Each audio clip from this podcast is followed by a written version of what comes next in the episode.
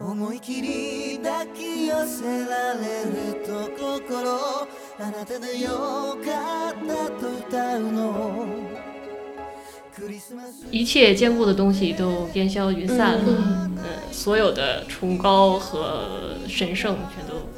黯然无光了。嗯有一些非常美好的东西啊，像黄金一样，我们就把它扔在地上，我们都不要，我们说不要。如果拿了它，好像侵犯了别人的权限，这好像不太好吧？嗯，于是，一些别有用心的人就会把这个东西拿走。当然，他没有爱的能力，但是他会用这个来进行一个包装，他会用这个作为一些陷阱。如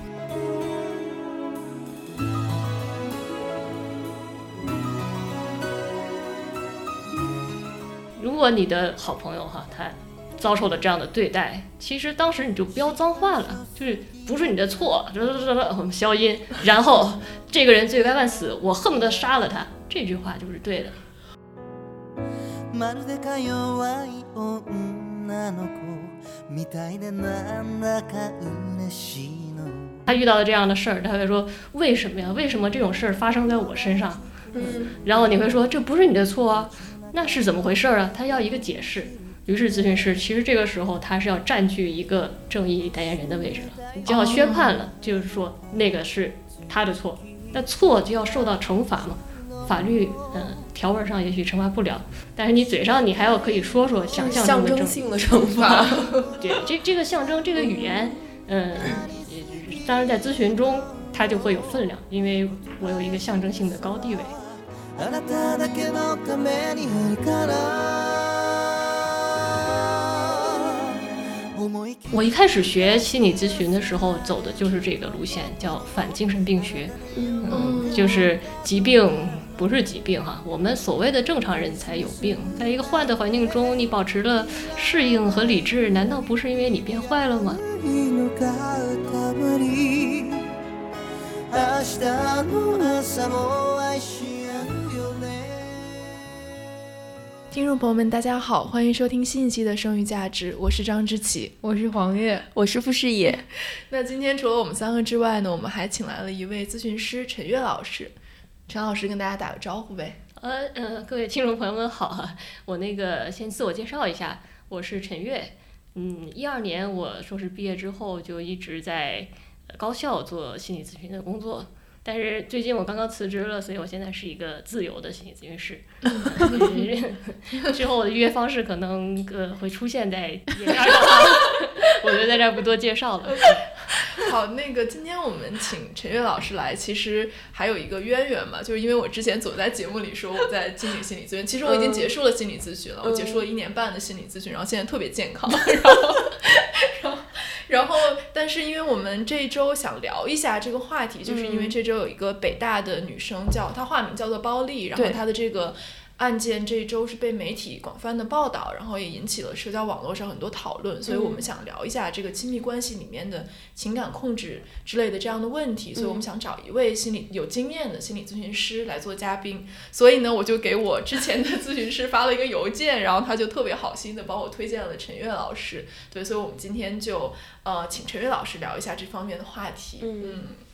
对，然后其实呃，我不知道大家应该都关注了这个案件吧，我就简单的复述一下，就是在上周的时候，这个南方周末发表了一篇报道，呃，叫做《令人不寒而栗的爱情》吧，大概是这样一个题目，讲的就是说一个北大的女生，然后她。呃，自杀了，自杀了，现在已经住院两个月，被医生宣布了脑死亡。然后她母亲在从警察手中拿回来她的手机之后，就发现了她跟她的男朋友之间的一些聊天记录，然后就呃看了之后就非常的伤心和愤怒，就觉得说她男朋友在这个恋爱的关系当中，其实对她进行了很多呃谩骂、指责，包括这样怎么说，就人格上面的贬损这样的一些话语吧。所以呃，就有很多人在讨论。呃，比如说这个男生是不是对他进行了这种煤气灯的操纵，然后包括呃，是不是有什么 P A P U A 的嫌疑的？我今天为什么话都说不利索？不应该让我做这个开场。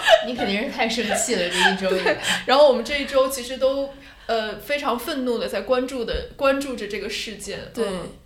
我觉得我们刚笑的有点过，说等一下又要被骂，说你们讲这么严肃的事情怎么还在笑？我们经常被谴责没有同情心，就因为我们会笑场。所以我觉得这块儿其实就是一个讨论的点哈，就是嗯当我们谈论这类事情的时候，到底要怎样？好像笑也是不合适的，哭也不太合适，愤怒的拍桌子，我们也没法录节目了哈。所以，嗯，这也没事儿，你们继续啊。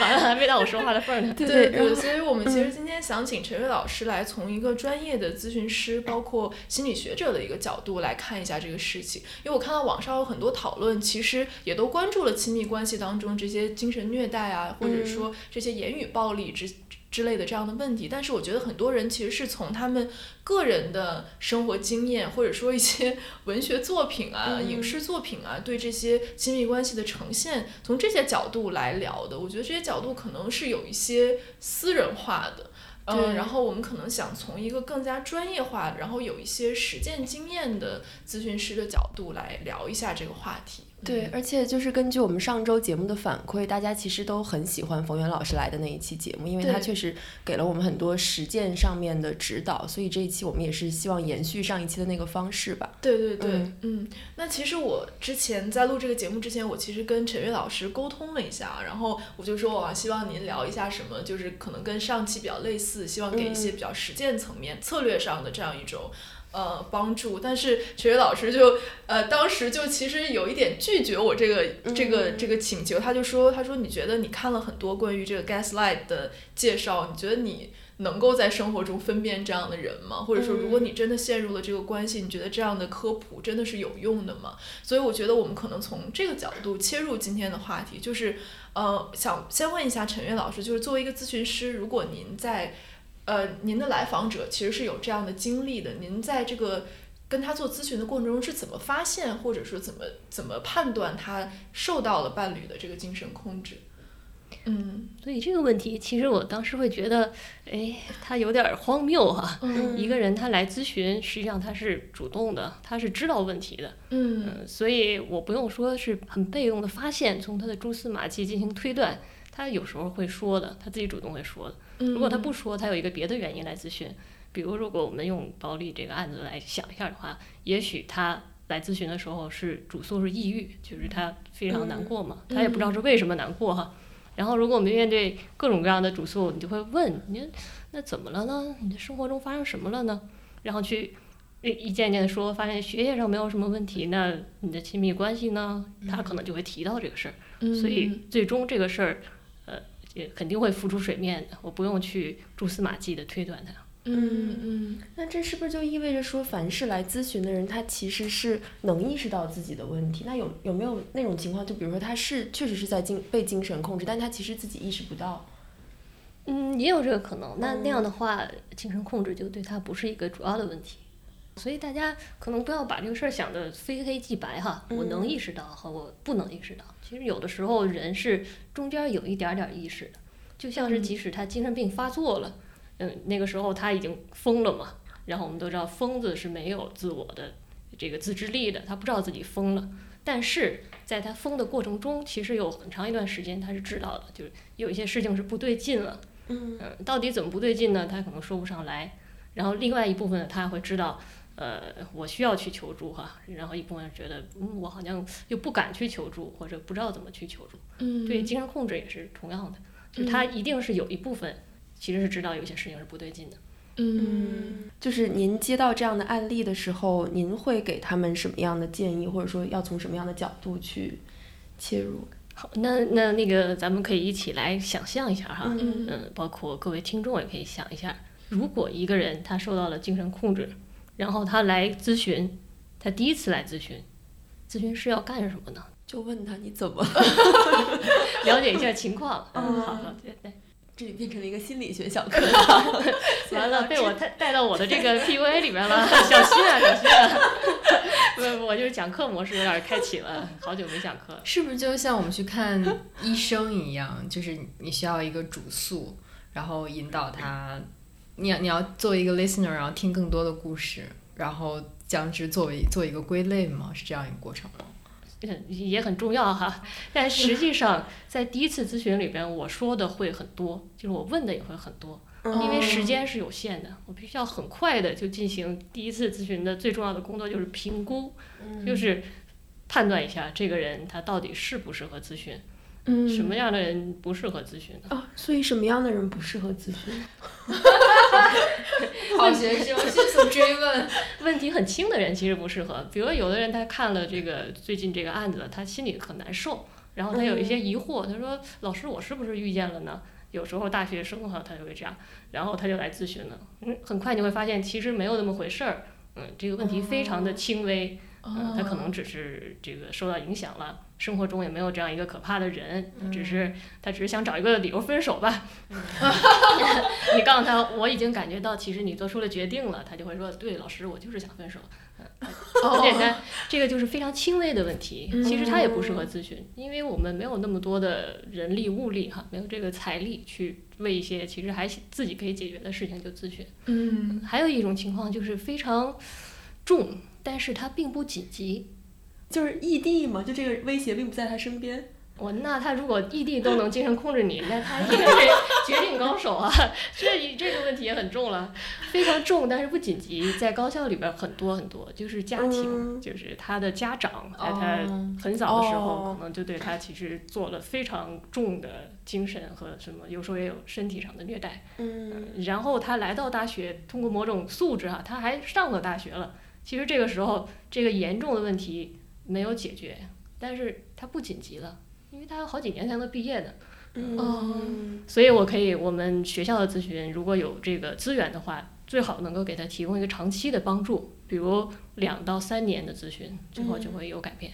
嗯，但还剩下最后一种，就是又紧急又严重，比如像哦暴力这个情况就是这样。哦，所以我们就是要跟听众明确一下，我们现在探讨的是在高校语境下，对吧？嗯。就是嗯，也不一定，在外边也是，哦。在外边，如果你遇到一个有伦理的咨询师哈，他都要第一次都是要做评估的，嗯。除非他想骗你的钱，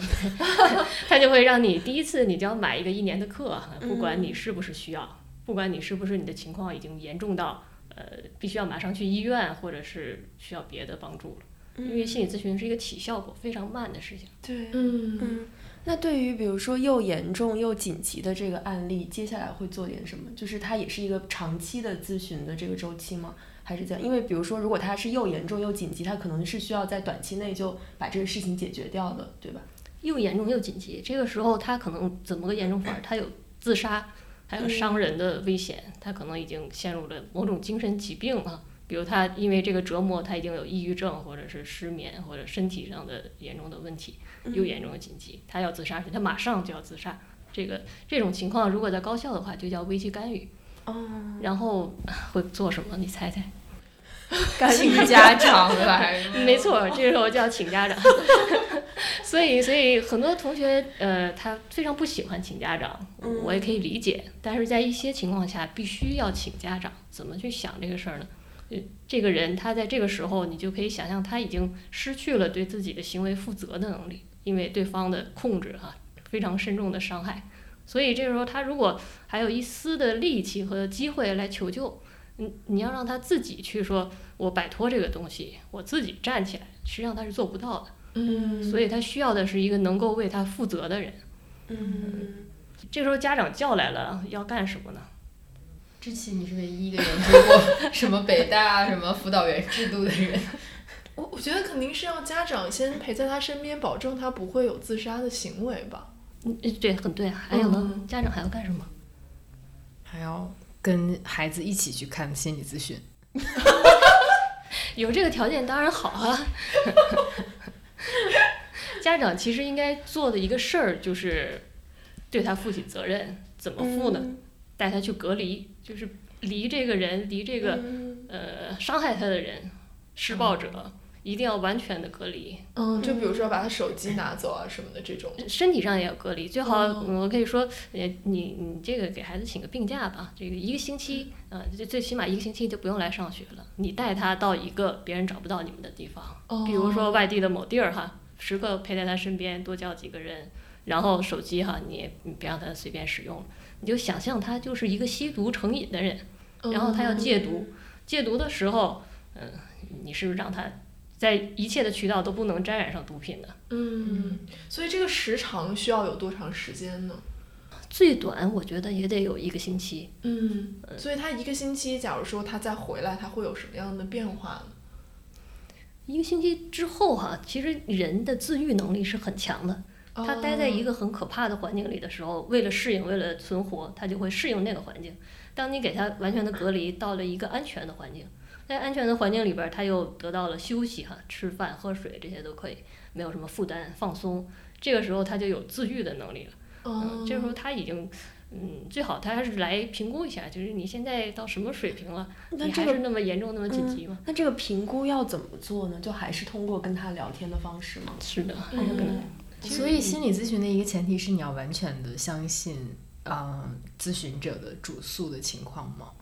就会不会，比如，比如，比如像包丽这样一个受到控制的女女女同学，然后她在跟您主诉她的情况的时候，可能会内心有所矛盾，或者是呃有所隐瞒，然后或者是也有一些情况是会有所夸张她的情况。那这种您在评估的过程中，您会去呃挑明这个事情吗？还是怎么判断它的严重程度呢？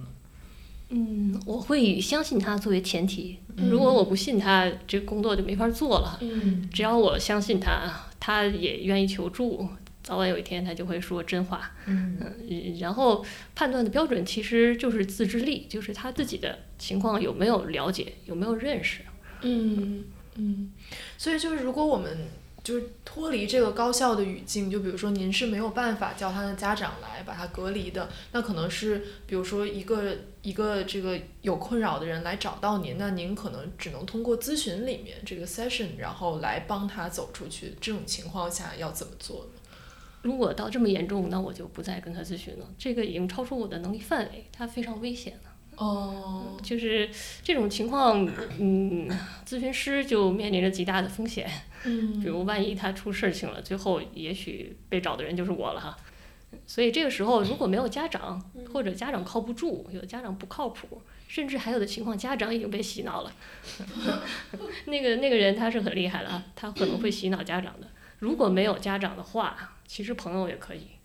就是一个绝对可信的人，甚至没有朋友，一些值得信赖的社会机构啊，这个社工啊、志愿者、团队也是可以的。嗯嗯，对，但是像比如说我们在讨论家暴问题的时候，其实有一个问题就是，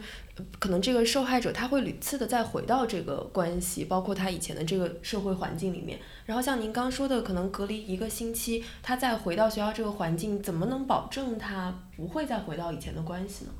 就我觉得这好像也没有办法去保证。那如果在这个情况下，心理咨询师要做的是什么呢？是这样反复的隔离吗？嗯，不是反复的隔离，就是在他需要隔离的时候，先给他这个隔离，不然他回去之后，他就无法有一个自己的挣扎了哈。嗯，可能你可以想象一下，如果这个情况很好，他有一个隔离，最好比七天要长一点，比如一个月。一个月之后，他的那个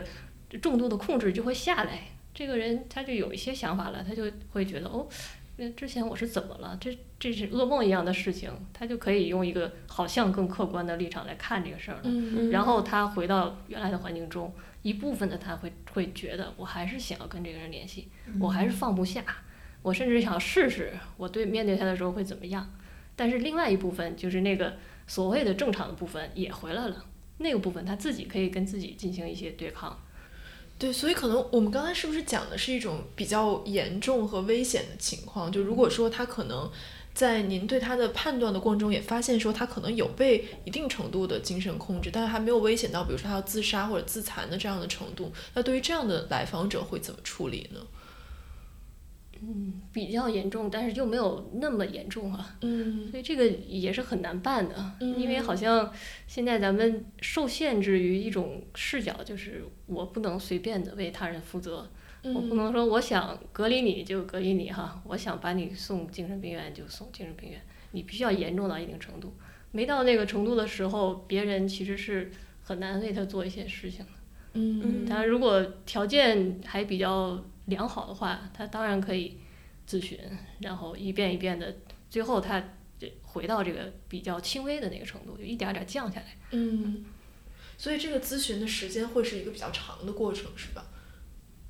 嗯，让它降下来，其实可能也就半年，应该就差不多。嗯但是请注意，那个人不见得给你半年哈，半年也是很大风险的。嗯嗯嗯。我不知道刚刚我们聊这么长时间，就是所以陈老师的意思是不是说，面对这种受到了一定程度精神控制的这个来访者，其实最好的方法还是寻找他一些其他社会关系，然后把他跟这个危险的控制者隔离开，这样一种方法是比较可行的。或者说这是一个很无奈的方法吧，就是嗯或者它是一个比较经济实惠的方法，这样比较快。嗯当然我们也可以说，我不把你隔离哈，我在一个更加这个呃安全的环境中，这个环境好像他还是有一些自由的，但是那个伤害他的人也不能说是随便的进来跟他做什么事儿，呃，给他一个更长的时间，给他一些更多的自由。嗯但是我们做不到啊，我没有一个无孔不入的墙哈、防住那个人，所以我只能防住这个受害者。那比如说，对于一些可能就是他可能在亲密关系里有类似的经历，但是他并没有走到要去寻求呃咨询师的帮助的这一步，他可能只跟一些身边的朋友啊或者是亲人去倾诉了。假如说是我的朋友的话，那你会给这样的人什么样的建议？就我们可以怎么帮助身边的人呢？嗯，所以所以在呃隔离之后，其实他是不需要咨询的哈，咨询对他也没用，目前到不了那层。但是他的亲友其实是需要专业的指导，就是我该怎么陪伴他呢？有的亲友可能很急，呃，哎你们要不现在就进行一个演示，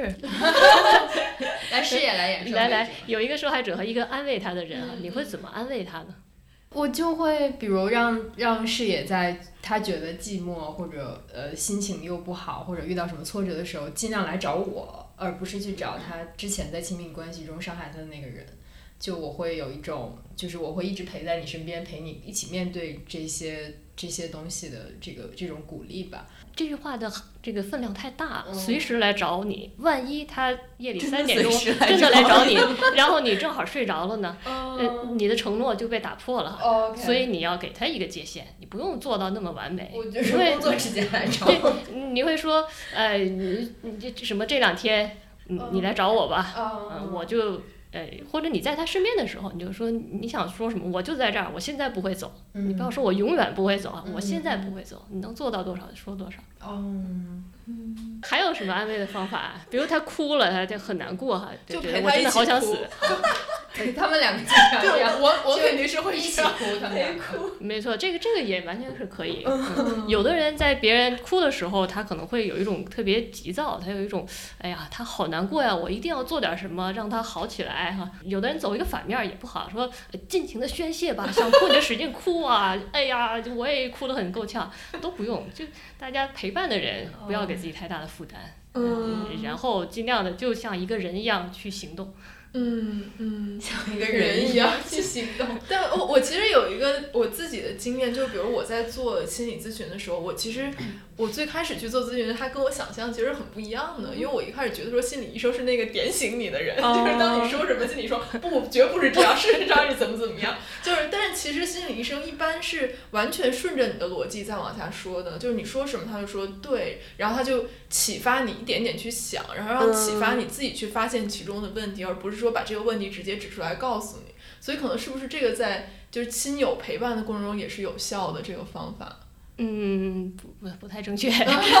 那说明你咨询的时候你是一个高功能来访者，就你可以承受这个自己反思的能力哈。有的时候。我是要给他直接的一些建议的，我不是要告诉他一些话，比如说万一这个精神控制的人来了。然后他会说：“哎，我我怎么我因为我不是一个处女啊，我确实就是这么糟糕，我就是一个垃圾哈、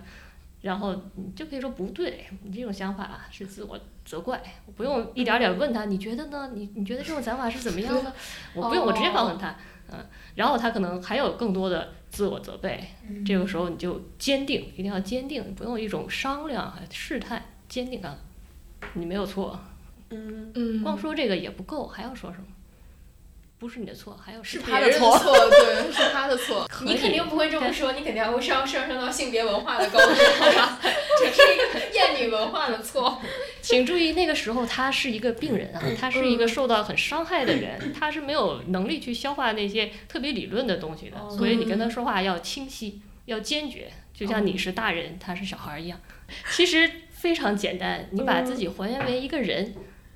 如果你的好朋友哈，他遭受了这样的对待，其实当时你就飙脏话了，就是不是你的错，这这这这我们消音，然后这个人罪该万死，我恨不得杀了他，这句话就是对的。我 我以为这个我刚都没敢说，我本来以为说，我我本来刚才想说，如果是我的话，我肯定会骂人了。然后我想说这样他是个傻逼。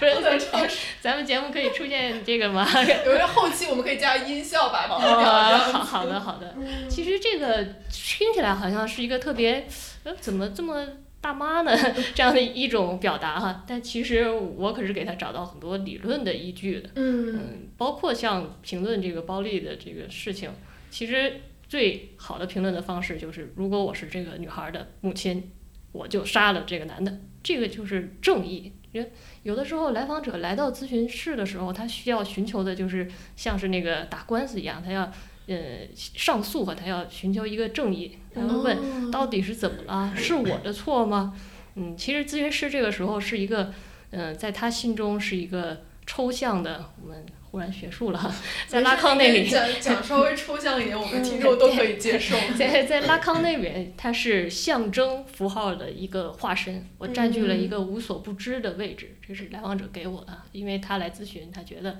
咨询师知道什么，咨询师知道怎么去解释这个世界，嗯他遇到了这样的事儿，他会说为什么呀？为什么这种事儿发生在我身上？嗯然后你会说这不是你的错啊，那是怎么回事儿啊？他要一个解释。于是咨询师其实这个时候他是要占据一个正义代言人的位置了，你就要宣判了，就是说那个是他的错，那错就要受到惩罚嘛。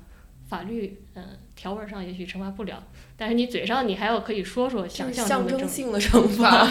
对，这这个象征这个语言，嗯，也当然在咨询中它就会有分量，因为我有一个象征性的高地位。嗯，那朋友也是可以说，甚至亲友们也可以把象征化为实际啊，这个就是正义。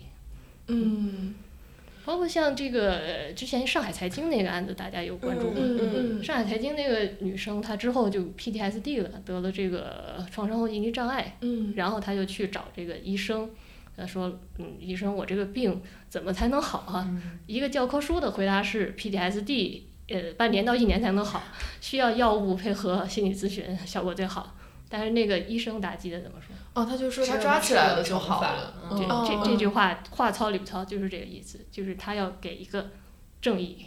嗯，所以其实我还有一个问题，就是比如说可能在像我这种情况，我可能是属于不太严重的这个来访者，就是我比如我做心理咨询，可能有一点点抑郁的倾向，那可能我的心理医生主要是解决的是我我处理我自己情绪的能力，而不它不能解决我现实生活中的问题。比如说我是因为什么事情而有一点抑郁，咨询师没有办法解决这个事情，他只能解决我面对这个事情的态度。对，那可能在您说的这个案例，其实我们是要解决这个事情，对吧？嗯，因为嗯在你的咨询中，他相信你啊，嗯你有能力嘛，所以你解决了自己的一些情绪哈，或者倾诉一下，你自己就有能力去解决这个问题。嗯那在嗯受害者这儿，起码在他受害时间挺长，他当时的状态下，就像是你说这个抑抑郁的严重的那种感觉，他没有能力去解决了。嗯所以，与其说我如何的去教导他，或者给他一些道理，告诉他你该怎么办，你还不如直接的去，呃，给他一个解决这个问题的实际的东西。嗯但是像这种象征性的宣判，比如说像上财那个事情，最后他确实是被开除了，就是他确实就是。呃，心理医生的象征性的宣判是和现实符合了，但是可能大部分情况下，他和现实是不符合的。就是在您这儿，他得到了一个宣判，可能象征性上他可能就去死了，或者说正义就得到了宣章，但他回到实际生活中，他可能那个人还是逍遥法外，或者说他可以去控制下一个人，那这个他不会产生一个撕裂感吗？就是他自己整个人的认知。嗯，他当然会产生撕裂感哈，但即使这个，嗯，光是开除也不够嘛，即使他甚至被抓住抓就是关起来了，判了刑了，这难道够了吗？所以没有一个完美的正义，但是他要需要一点儿正义。嗯如果最后在现实中答案非常不完美，那我们还有正义的网友。哦，所以就是大家在微博上宣泄，对大家在微博上帮他一起骂人，其实还是有用的，是非常有用的。嗯，好无力。我觉得我上一期还说过，不要用这个什么语言暴力来取代之前的暴，下一期就被推翻了。所以这里我又有一个小小的质疑给三位了哈，暴力一定就是错的吗？感觉我在上那个哈佛公正 justice。嗯，之前我们在聊很多关于家暴啊这些案件，其实我跟黄月一直都是在这个两者之间摇摆，就是一方面我们又觉得说以暴制暴可能是唯一的有效的能做的。办法，另外一方面，我们又觉得说啊，我们还是要诉诸于结构性的制度上的改进，不能是以个人层面的这种复仇或者是以暴制暴的方式来解决。我觉得这个是很，我对于我来说是个很摇摆的选择吧。嗯嗯，我当然希望以暴制暴。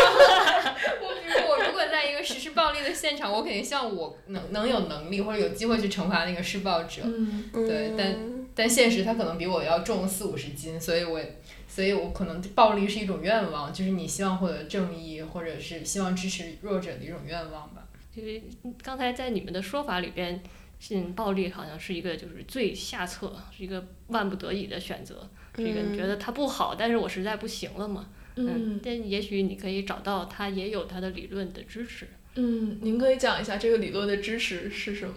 理论的支持怎么说呢？我觉得推荐可以大家去看看这个福柯之后的人，比如阿甘本啊，嗯还有什么倦怠社会啊，嗯，呃我们这之前刚聊过这本书。呃，齐泽克呀、嗯嗯，齐泽克他是这么说的，好像是就是和这个随时随地拯救受害者相比，更有正义的一个行动是坚决无情的消灭那些坏人。嗯，他他会有一个很很多就讲为什么，嗯大嗯家有兴趣可以去看哈，这个超越一下你们的这个 原有的思路。嗯，对，那我可能还有一个问题，就是像比如说在具体的实践层面，可能咨询师我会觉得他有一个权威吧，就不光是知识上的权威，还是什么上的权威，就是比如说我去咨询的时候，我会我真的会很相信咨询师的话，然后我会。嗯，把他讲的话当做是哦，这是有一个科学的或者有一个什么的依据的，我会愿意相信他的话。但比如说，如果只是身边的朋友，我可能未必会这么相信他讲的话，或者说可能我的朋友他的这个，不管是在知识上面还是在其他上面，他的权利其实可能还没有我自己强，所以所以我就会我会我会质疑他的话，或者说另另外一个层面来说，可能咨询师的干预他是更有依据一点的。然后他有这个权利去做这个事情，那可能朋友之间，我会觉得我干预别人的生活真的合适吗？如果说我真的哪怕就是用以暴制暴的方式，我能闯进人家里去去跟他伤害他的人对骂吗？就是这其实还是有一个现实上的边界的嘛。对，你所以？所以有一个嗯很有意思的点，刚才你说咨询师的权威来自于我们有科学的依据，嗯其实没有。呃，咨询师的权威来自于哪儿，就稍微有点远哈。但是朋友，朋友的行动也是有依据的，是什么？朋友为什么可以行动？就是对他的爱嘛。没错，就是这样啊。嗯你愿意为他付出，嗯嗯，但这个所以逻辑不是跟控制他的人是一样的吗？就是因为我爱你，所以我可以对你做我认为对的事情。所以这个我觉得这就是我今天特别想讲的哈一个非常关键的点。就嗯是曾经那个怎么说来着？一切坚固的东西都烟消云散了，嗯嗯，所有的崇高和神圣全都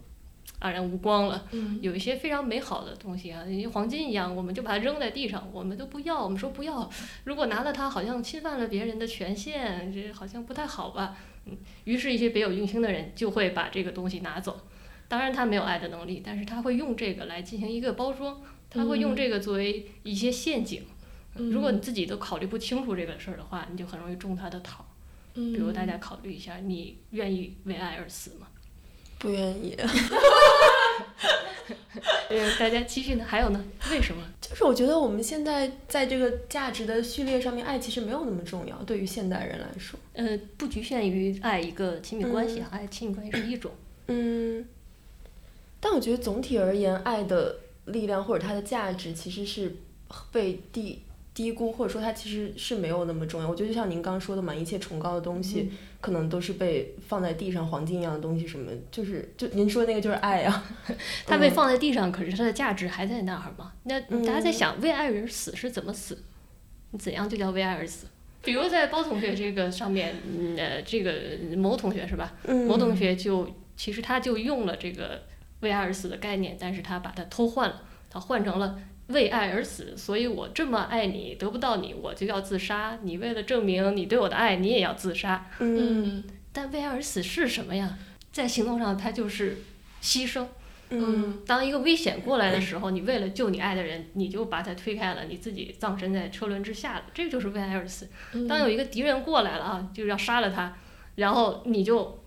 也是背上条人命了，你就把那个敌人给杀掉，这也叫为爱而死。嗯为爱而死是付出的极限，是一种嗯牺牲。嗯，你嗯你们不想要这样的牺牲吗？不不想有这样的 高光时刻吗？我觉得我不太，而且我也不太想别人为我这对样。嗯真的就是韩炳德的那个对对，我我们是真的陷入这个韩炳哲的对讨，我觉得我真的不行而且别人如果这样为我牺牲，我觉得我身上也背了一条人命。对，我就觉得我一生中都会 在愧疚当中度过，嗯不想要这样。我不知道哈，也许你们确实这样想的，那我只能为你们感到有一点儿嗯遗憾，李老师，你你愿意为爱我当然牺牲吗愿意了。但是但是问题就是，可能现在现在这个情况下，可能大部分人都是我们这么想的，就是您为爱牺牲了，人家不觉得您是牺牲，人家可能觉得您就是很傻呀。但是他不会考虑这个问题，就是他觉哦得他既然是无条件的爱他就对的付出牲了。OK，是的，嗯所以我不知道大家是怎么想的哈。但是之前我去看那个电影叫《少年的你》，大家看了吗？嗯嗯嗯，也许你们看了你们不不舒服啊，会有一些不喜欢的感觉，但我也挺感动。然后影院里的人很多可都哭了，哭的都不千玺吧行了。我觉得这是，也许他们嗯也是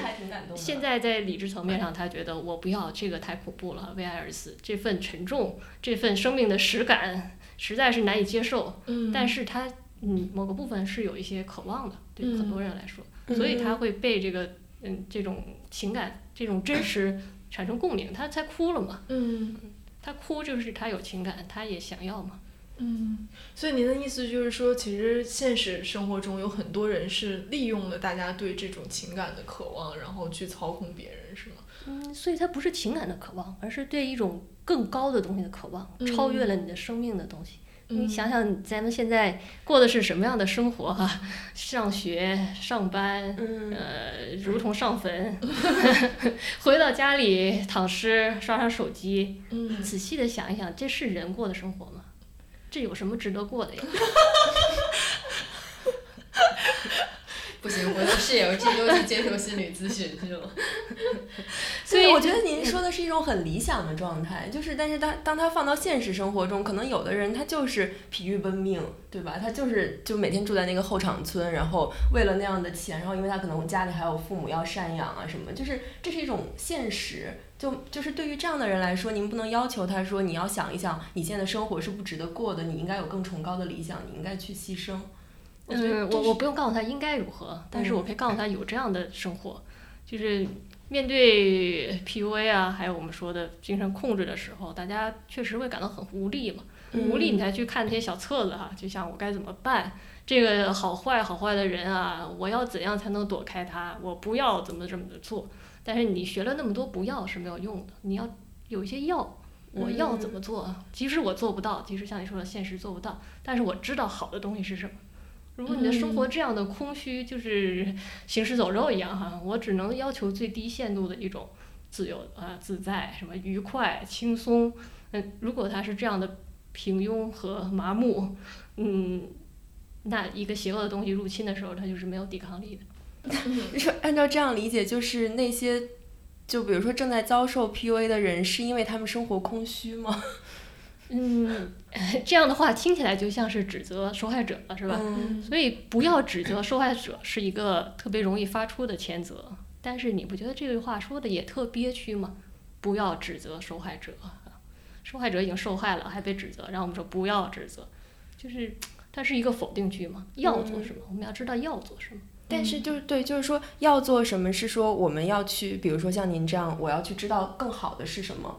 更然后对为此去努力，为此去改变，为此去做一些事情，能做什么就做什么。但那您觉得，比如说在个人层面能做什么呢？或者说个人层面，我就是一个程序员，然后我就是每天疲于奔命，然后我早上八点就去上班，晚上十一点才回家，就一回家之后我就想睡觉了。对于这样的一个人来说，他在实际层面他能够做什么呢？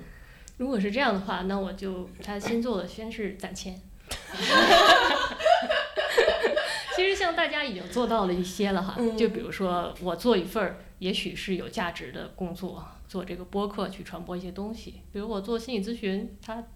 尽管它是一个很呃很的工作，但是有一些部分它是有意义的嘛。嗯嗯，你还是能做什么就要做什么，而不是说我发现哦啊、好无力啊，所以我就只是为了批判而批判，我就停在批判上了。嗯嗯也也有的时候你老是这样，最后就抑郁了嘛。现在有一个词叫政治性抑郁。嗯嗯，回到这个精神控制这个上，我觉得，嗯，这刚才那句话确实有点指责受害者了，但是他也侧面的证明了，如果你们也是这样的生活的话，你们也可能成为受害者。这个不是一个吓唬人的话。我觉得我们可以稍微转换一下视角，比如说您刚一直说，呃，如就是如果这些东西它被邪恶的人占据了的时候，那这些邪恶的人是天生就邪恶吗？就是比如说从这个施暴者或者精神控制者的角度来说，可能像就是我们看那个某同学，他其实也是。就是，就我们事后分析，它是一种非常有套路的这样的一种 PUA 的技巧或者什么，但是他是不自觉的吗？还是说他真的在哪儿学到了这些东西呢？嗯，这个心理学一直在争论，就是嗯天先天还是后天啊、性但本恶还是 性本善？但是最保险的说法就是交互嘛，一个先天很邪恶的人，他哎他后天环境也许还能有点用，嗯，也然后一个先天还没那么邪恶，他可能就是麻木不仁的人，如果你把他放到一个邪恶的环境里，这个环境就会把他染黑，嗯，这就是为什么后来一些人去学了 PUA，他也变坏了，嗯，这些人可能不是坏，一开始他们是蠢，甚至是呃，也许他们也是受骗的，他们是社会的底层啊，嗯因为找不到对象非常焦虑，嗯嗯，他不知道怎么去解释这个世界，所以他投身于一个邪恶的理论，他会感到哦，一切有了解释了，我还有了一个行动的指南了。对，因为昨天我们在列提纲的时候，其实有有跟陈老师讨论过一下，就是关于施暴者的原生家庭的问题、啊。对然后，因为就比如说我们上一期跟这个冯源老师聊家暴，他就提到说，可能很多人有一个误区，认为说，比如说家暴的家庭里面成长起来的小孩儿，他更容易成为一个施暴者。但他说其实不是这样的，嗯甚至有很多就是暴力的家庭里面成长起来的小孩儿变成了坚定的反暴力者。然后我昨天其实也看到了一篇对呃另外一个这个心理咨询师的采访，他就讲到说，他说其实中国式的家庭似乎有一种倾向，就是会用伤害来表达爱，比如说呃。比如说，一个父亲他其实可能很担心一个女儿的安全，但是为了嗯警示他，他就会打他一顿，然后或者说把这种操纵变成一种关怀，就是说嗯我其实是因为关心你，我才不让你干这个，不让你干那个。他说这个其实是一个，呃我们其实有这样的文化吧，这样的文化下可能更容易就养成这种操纵者。但所以，我昨天就在跟陈老师讨论这个话题，他就说，哦，我们其实，在伦理上不应该去考虑这些问题啊。您可以就展开讲一下，为什么在伦理上我们其实不应该去考虑这个问题？嗯，我们可以对它进行研究哈，但是、嗯 比如说刚发生一个这样的事儿，如果在做报道的时候，就不应该去展开去讨论这个男生怎么会变成这样呢？因为只要你一挖，肯定能挖出一些料，他确实有可能受过一些什么伤害啊。嗯然后大家都是好人，好人是很容易就共情了，你就一不小心就同情他了，一不小心同情他，你就不能坚决无情的去消灭他，嗯消灭他其实也是把他尊重为一个人。嗯，就 我不要什么事儿都去理解，然后啊，你好我好大家好，哦，原来你是这样，你我们不一样，所以我尊重你。嗯，要搞清楚什么时候是要坚决。嗯，所以我们如果跳出来哈，呃，不是说这个呃在这件事儿上，只是很嗯平常的去讨论一下，是不是有一些嗯施暴者他们是从暴力的家庭中长大的，我觉得有可能。嗯那个老师说的是没有错的哈。嗯然后我也跟这个呃应该不能叫施暴者吧，有一点点反社会倾向的人工作过。嗯嗯，工作是非常非常困难的，因为这个如果引发成一个人格障碍的层面，他自己是没有动力去改变的，改变起来是非常非常困难的。如果这个环境还对他很友善，就是对坏人友善，那他更没有这个动力去改善了呀。嗯到了最后，他也还是会想伤害别人，但是他说最后，老师，我想读研，我想学一个社会学、人类学、心理学，他想把这份奇怪的特质哈，就是能够冷酷无情的去研究别人、操纵别人、对他们做实验，这份心用在学术上。那也挺可怕的，听起来，我的妈呀！所以小心啊，人文学科可能是重灾区，因为有的时候他来，他是抱有一种对人的兴趣，但你不知道这是什么兴趣。对，但我觉得其实刚才陈老师讲的那个我也能理解，因为上一次冯源老师也说，就是说我们要给他一个让他促使他改变的环境，他才去改变。就是比如说一个家暴者，他是没有这个动力自己去改变的，就必须要给他，比如说惩戒也好，或者说社会上的压力也好，他才能促使他去去做这样的改变嘛。但是可能我觉得就是说，我们刚才讲的，就比如说分析说，呃，这个施暴者他的原生家庭，或者说就养成他的一些社会的因素，其实我觉得不一定是在为他找理由，或者说为他变成这样的一个人做开脱，而是说我们怎么能够能够尽量不再养成更多这样的人，就是就比如说，如果我们有什么样的教育会教育出，有可能会教育出这样的人，那我们做这样的反思，可能就是比如说我是一个父母，我也尽量不这样去教育我的小孩儿。他就可以不不更容易变成这样的人，我觉得从这个角度来说，可能还是有一些意义吧。嗯，你你做一个父母，你可以发挥一些力量哈，但是如果大环境不变，还是很难。所以这时候又回到了各位擅长的领域，就是宏观的领域，是什么样的文化能够产生出这样，其实想起来非常可怕和难以理解的事情。嗯嗯嗯。对，其实我昨天因为就是在做准备这节目的时候，就我看了昨天在我的朋友圈里面被很多人转的，就是一个哈佛的博士后，然后社会学者，然后叫他叫 Page Sweet，然后他写的一篇就叫这个 The Sociology of Gaslighting，就是他就讲的说他做的研究是在芝加哥附近，他做了一些可能几百个这样的案例研究嘛，就研究这个在施暴的环境当中。的这个幸存者，呃，大部分可能是女性了，然后也有很多是少数族裔，西班牙裔，比较边缘和底层的女性。对对对，然后他就通过他们的研究，就发现说，他主要的一个观点就是说，呃，我们对这个 gaslight 的理解，其实必须要真。根植于一种社会大环境上面的不平等，然后就是这个操纵者，他是利用了，比如说性别的刻板印象，包括受害者所面临的一些结构性和制度性的不平等，来对他进行操纵的。对，然后他有他其实有一些比较小的观点嘛，我觉得其实还挺有意思。他第一点就是说，嗯，就是我们在。讲这个女性气质的时候，容易把它理解成一种情绪化呀、不理性啊、歇斯底里啊，那这个就可以变成一个操纵者的武器。因为其实 gaslight 就是他相当于他扭曲了你对现实的认知嘛，他总认为你是疯了，或者说你产生了幻觉怎么样，所以他就会用这种方式、这个话术来来控制这个女性，就是说，因为你看你是一个女性，你就是很容易情绪不稳定，你就是不理性，你看到的东西未必是真的，然后这个就是他常用的一个手段。然后他那个小标题就叫做 crazy bitch。就是说，这些男性可能会经常用这个词来指责他的这个伴侣。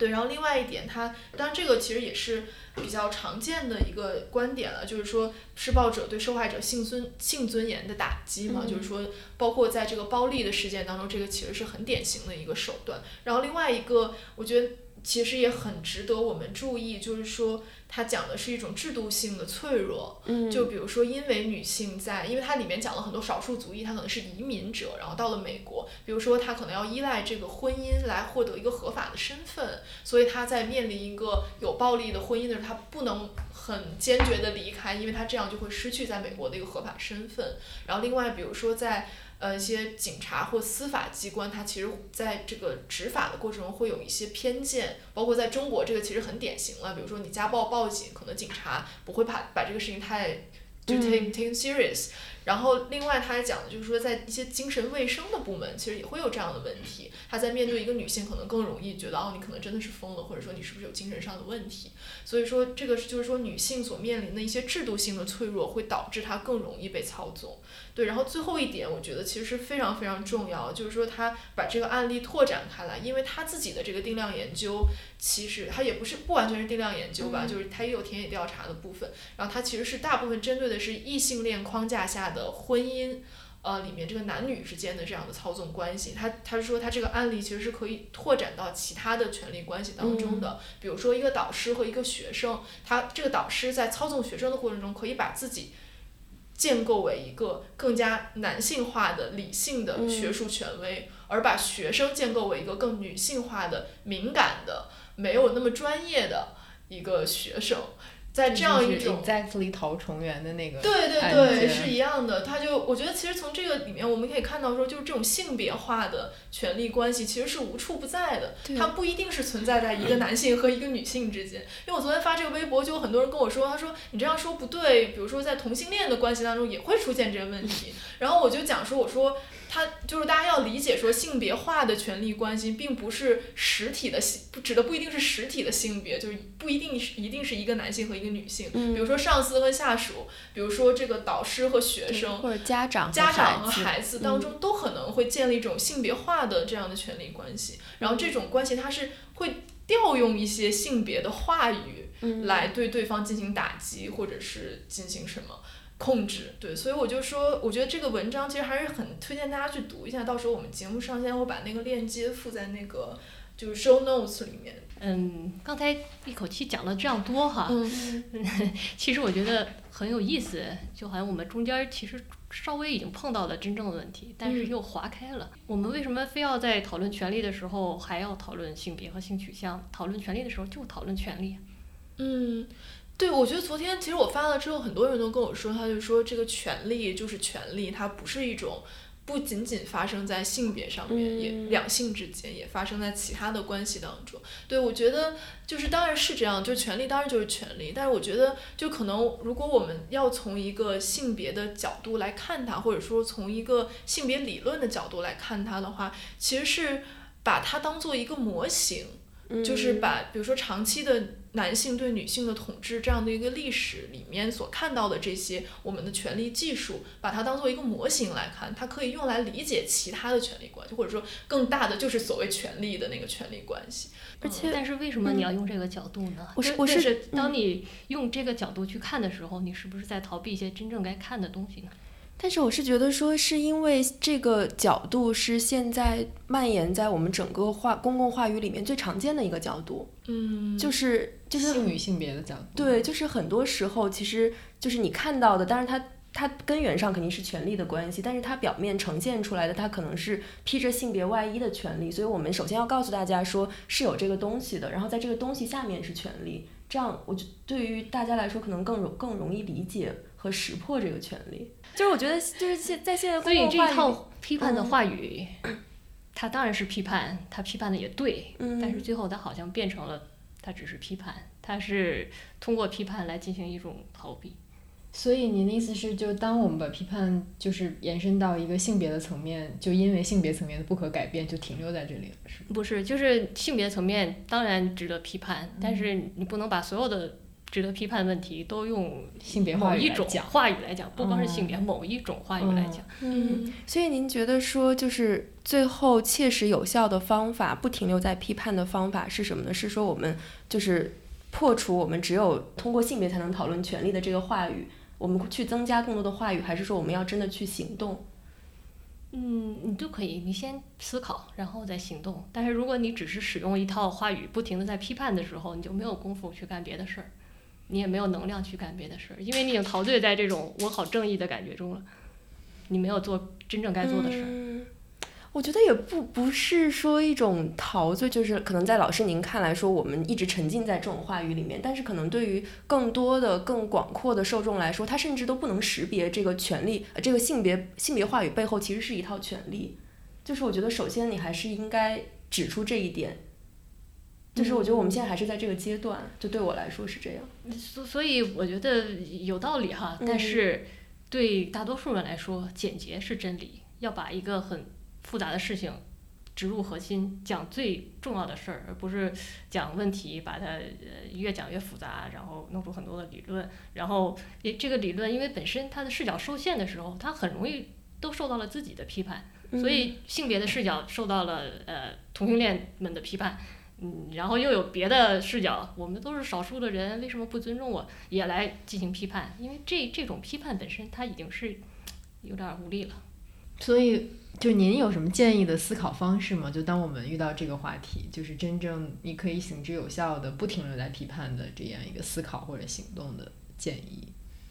嗯，这样我觉得这样就可以了，就思考和行动嘛，然后你就会找到该怎么办。比如像精神控制这个事儿，我们把它圆回来。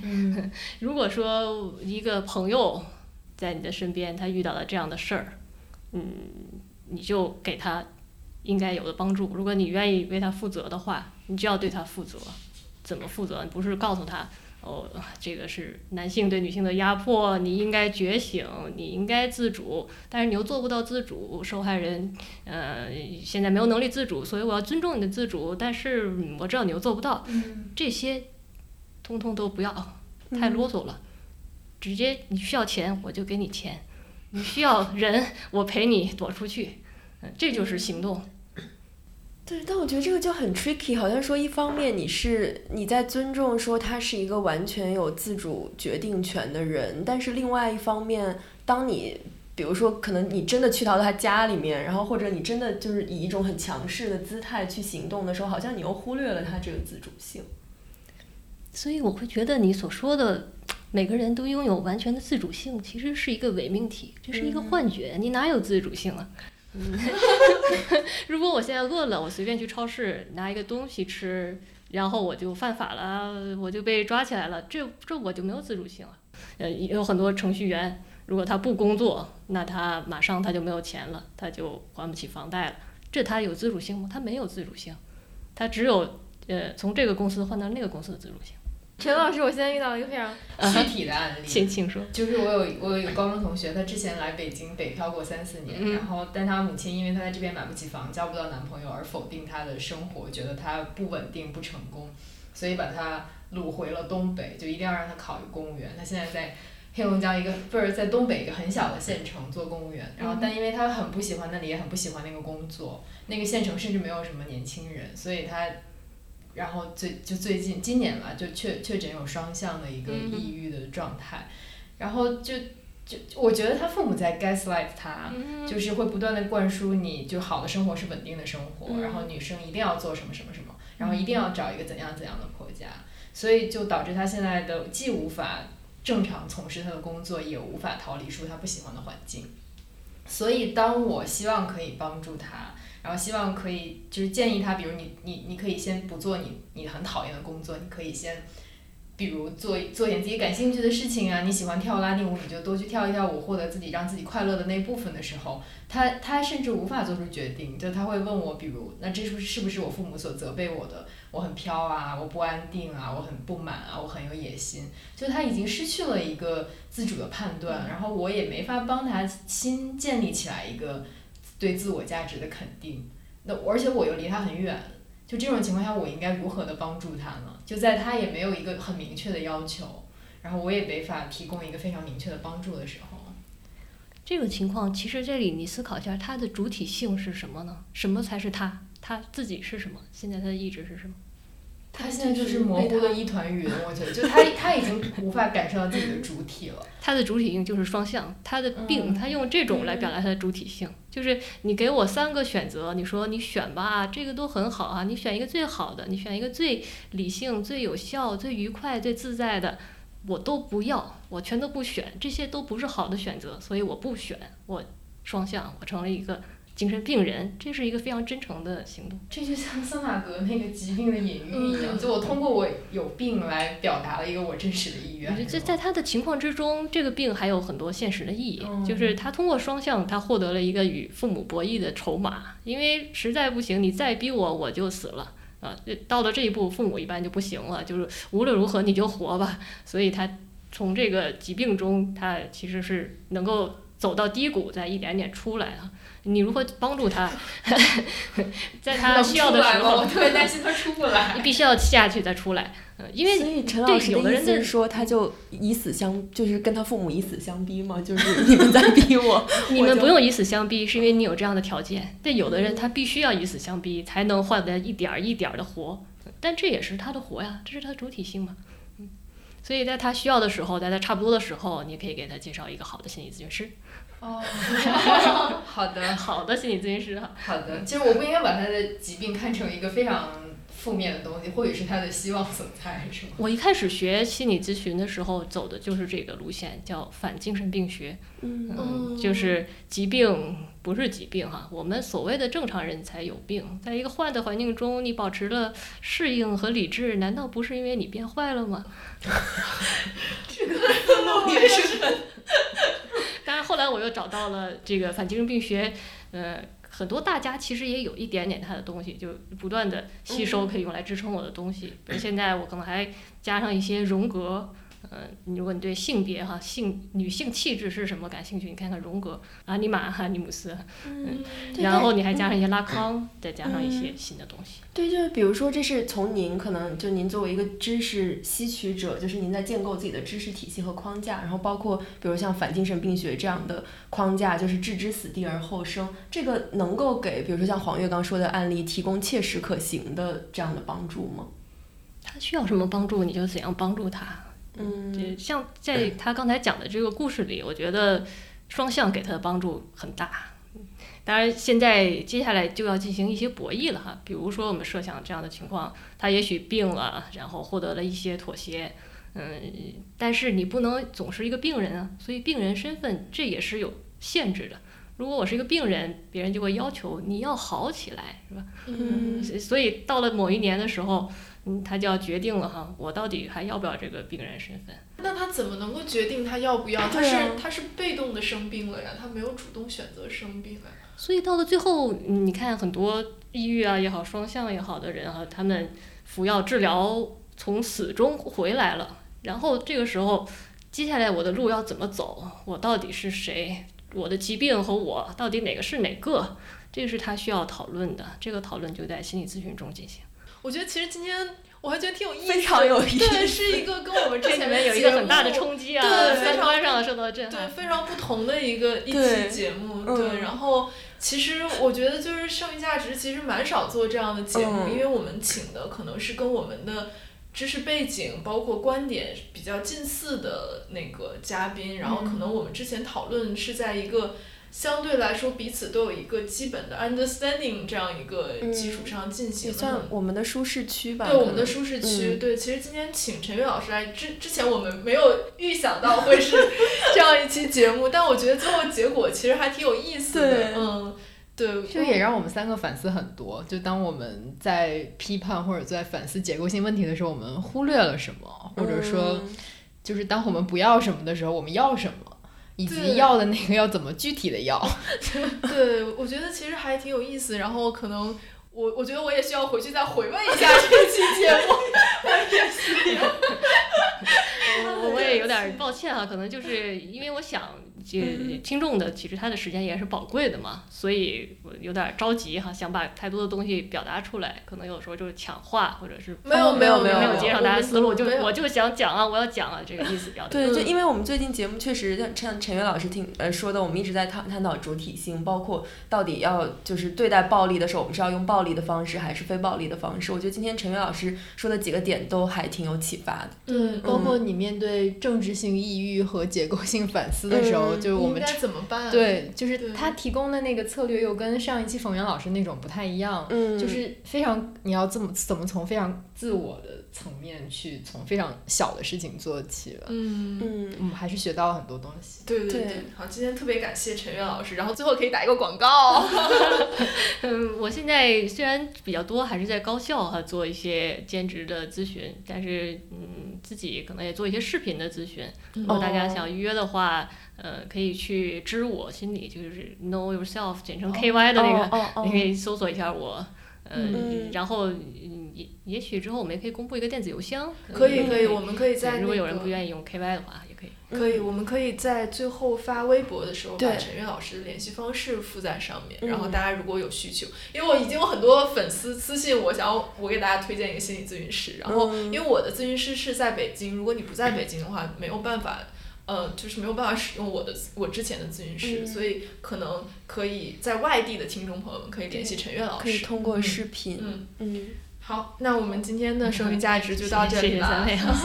谢大家，我们下期再见吧，拜拜。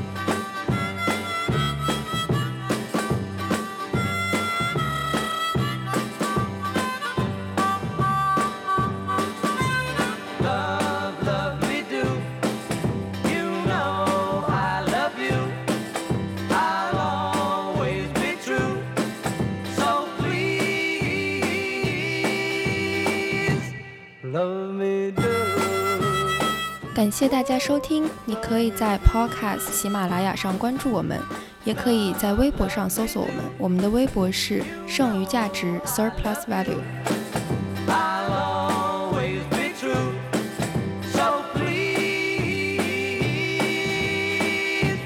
Love me.